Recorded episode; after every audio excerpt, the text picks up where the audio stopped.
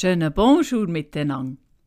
Wer gerne Geschichten von früher liest, der hat sicher auch ein Buch im Büchergestell von einer alten Landhebamme.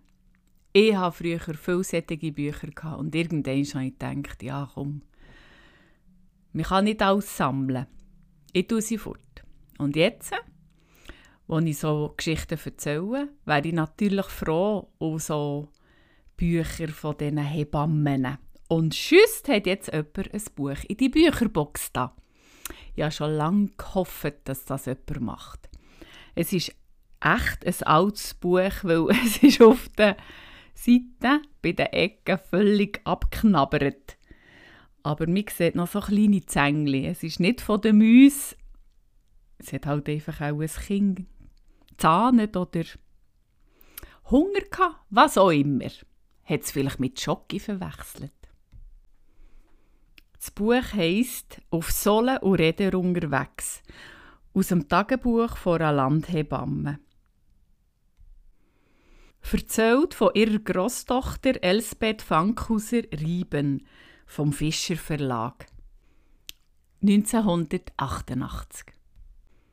Ich muss gerade beim Vorwort anfangen. Es ist so mega interessant. Wirklich. Ich bin 18, 73 im Emmental und sollte von neun Kindern auf die Welt kommen. Meine Eltern sind rechtschaffene Leute. Mein Vater hat eine Sage, sie gehört ihm oder Schulden. Jedenfalls hat es manchmal kaum gelangt, für elf hungrige Müller zu stopfen. So bin ich mit 14 schon in eine Stelle gekommen, für mein Leben selber zu verdienen und von diesen 10 Franken Lohn noch einen 5 lieber heimzuschicken. Zwei Jahre bin ich Kindermädchen und daraufhin zur Köchin befördert worden.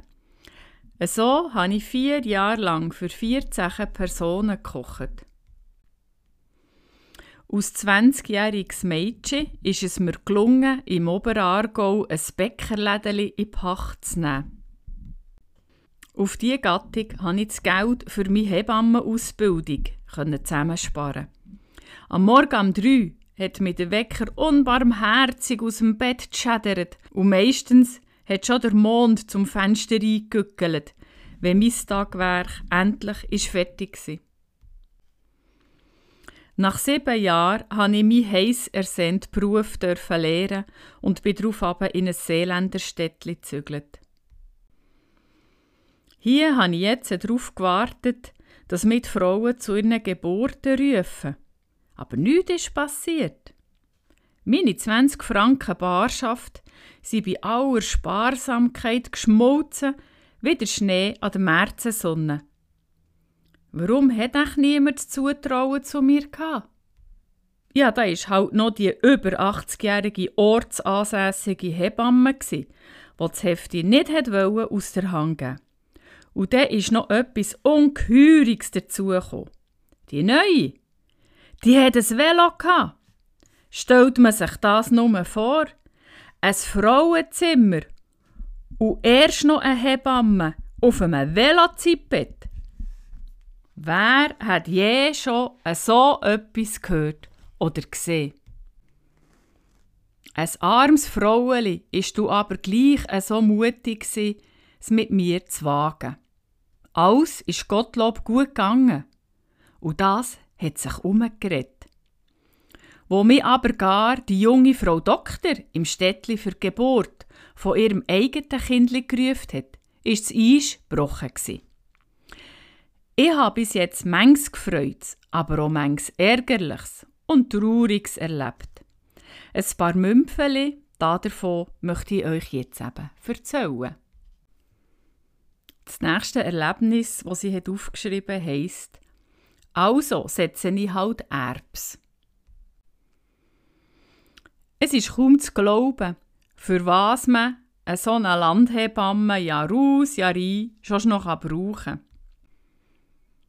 Nicht nur, dass sie bei sich manchmal einen halben Kindergarten von daheim fürige Burstli gaumet und soziale Fürsorgerin muss sein. Nein, Sogar zum Gärtnern wird sie hergezogen.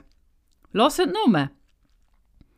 Vor zwei Tagen habe ich in einem abgelegenen Dörfli eine kräftige Büre entbunden.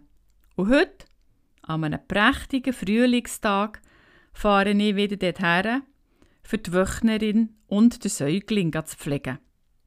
Das Kleine schlaft im Wäschkorb selig, aber von der Frau ist weit und breit nichts zu sehen. Die Bett sind exakt gemacht und die Stube ist aufgeräumt. Im ganzen Haus suche ich die Frau, wo unbedingt noch ins Bett gehört hätte. Da hingen uns in der Pflanzung werken jemand. Und dort wollte ich fragen, wo meine Frau hingekommen sei. Nein, das darf nicht wahr sein. Das ist sie ja grad selber. Die rechte Hang voll Herd, in der linken ein Samenpäckchen. Was macht ihr da? Seid ihr noch bei Trost? Ihr könnt euch ja den Tod reichen und nicht einmal die Beine einbungen. So fahren ich die unvernünftige Kindbetterin nicht gerade besonders freundlich an. Sie ist aber nicht so klüpfig und gibt ruhig Bescheid. Regt euch nur nicht auf! Wer könnte bei dem schönen Wetter im Bett liegen? Und erst noch bei obsigendem Mond. Die beste Zeit zum Erbs setzen. Nicht zehn Ross bringen wir hier fort bis ich fertig bin. Helfen wir gescheiter, dann geht's gleitiger. Warum muss das Kind auch gerade im Frühling anstehen, wenn man alle Hänge voll zu tun hat? Also setze ich halt Erbs und das so gleitig wie sicher nie in meinem ganzen Leben. Nicht vorher und auch nicht nachher. Glücklicherweise hat der Abstecher in die Pflanzung für die draufgängerische Frau keine üblen Folgen. Noch dreimal helfe ich in diesem Bauernhaus an einem kleinen Kind auf die Welt. Aber jedes Mal war es Winter. Punkt.